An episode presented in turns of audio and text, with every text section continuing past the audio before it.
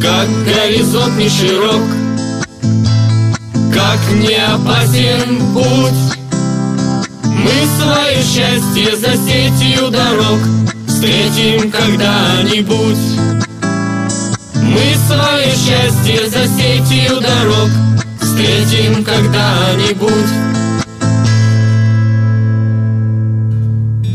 Привет, с вами Мария Саханенок и проект «Турпоход».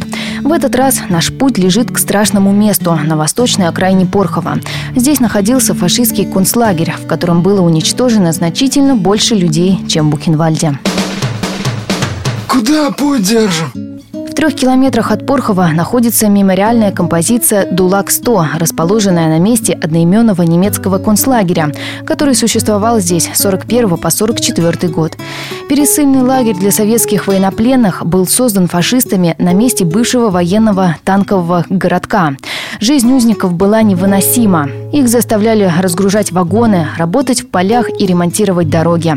Этот режим выдерживали не все. В день в лагере умирало по 150 человек. Таким образом, за время войны, по официальным данным, здесь погибло 85 тысяч пленных.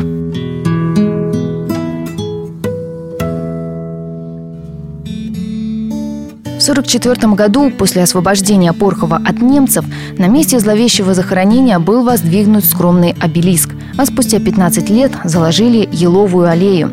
Лишь в начале 80-х годов на холме началось строительство мемориала. Как признается заведующая отделом по организации досуга Порховского краеведческого музея Наталья Исакова, задумка была грандиозная.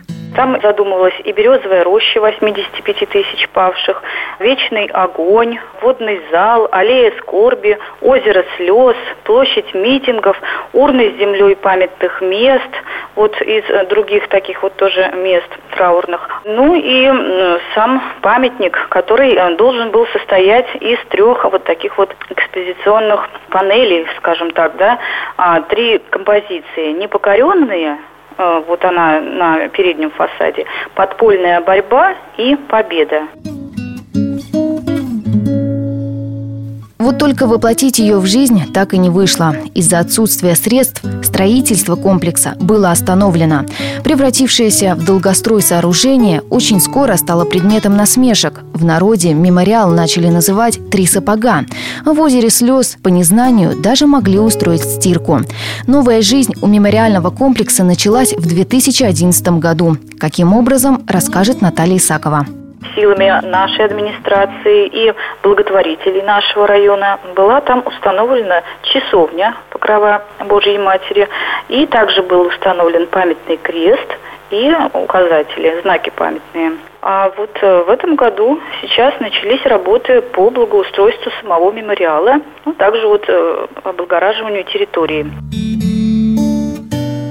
Действительно, пару недель назад на мемориале вновь закипела работа. Довести стройку до конца взялся Росавтодор совместно с областными властями. Как добраться? Чтобы попасть в Порховский Дулак, для начала нам нужно либо на автомобиле, либо на рейсовом автобусе добраться до Порхова.